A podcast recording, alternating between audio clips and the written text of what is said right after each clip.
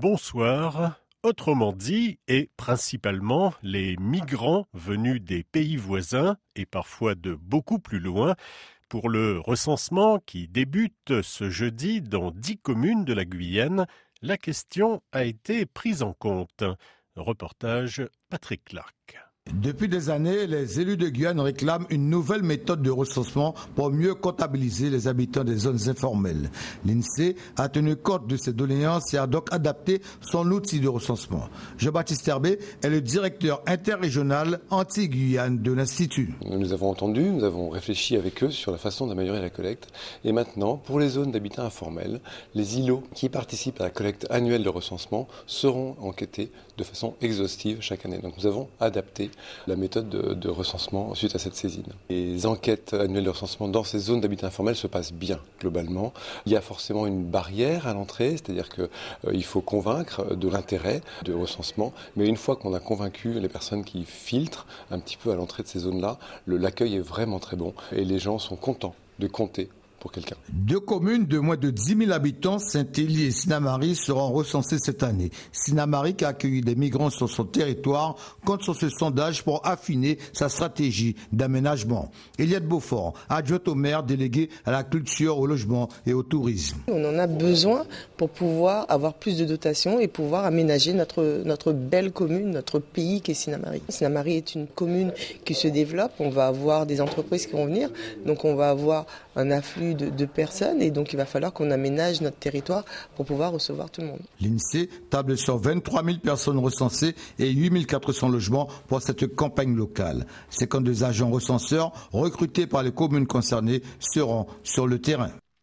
On reste en Guyane où l'État est traîné en justice pour inaction. Inaction, en l'occurrence, contre les ravages causés par l'orpaillage clandestin, sans réponse du préfet, auprès duquel elles avaient déposé un recours gracieux. Six associations ont déposé ce mercredi devant le tribunal correctionnel de Cayenne un recours en carence fautive, comme l'explique l'avocate Megan Sub au micro de Nickerson Perdus. Aujourd'hui, on demande euh, au juge administratif de reconnaître euh, une carence fautive de l'État et d'engager sa responsabilité euh, concernant l'insuffisance des mesures de lutte contre l'orpaillage illégal qui est aujourd'hui à l'origine notamment de contamination au mercure tant sur la santé des peuples riverains, des populations riveraines, que sur la santé du milieu naturel et notamment le cours d'eau du Haut-Maroni et ses affluents.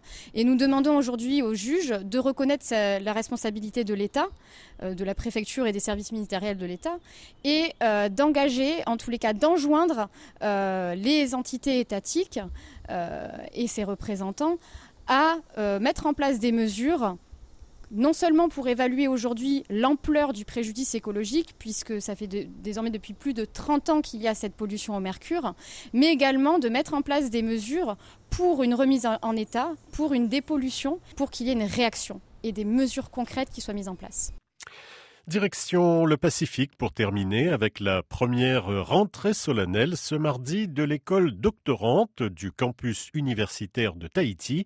Vêtus de leur toge pour l'occasion, les membres de l'école voulaient ainsi célébrer avec tout le faste requis l'intégration des doctorants, docteurs et autres directeurs de thèse. Une cérémonie appréciée à sa juste valeur par Florence Poerache, professeure de droit public et co-directrice de l'école. الله C'est une importance à la fois pour l'université parce que c'est le plus haut diplôme qu'une université puisse délivrer, mais pour la Polynésie c'est extrêmement important aussi puisque une thèse, quelle que soit la discipline, une thèse de doctorat, c'est former quelqu'un dans un champ avec une expertise et il devient savant dans son domaine, donc que ce soit en biologie moléculaire, que ce soit en droit, que ce soit en management, ça forme une jeunesse, mais une jeunesse d'élite. Et en principe, c'est destiné aussi à rester sur le territoire. On en a 63. On en a 23 de nouveaux cette année. On en a 7 qui ont soutenu leur thèse. Et cette manifestation aujourd'hui, on a l'honneur qu'elle soit ouverte à la fois par le président de l'université, Patrick Capolsini, mais également par le ministre de la Recherche, Tavinitier, qui est docteur de l'université de la Polynésie française. Donc ça veut dire que c'est un ministre qui sait de quoi il parle. Fin de cette euh, édition. Bonne soirée.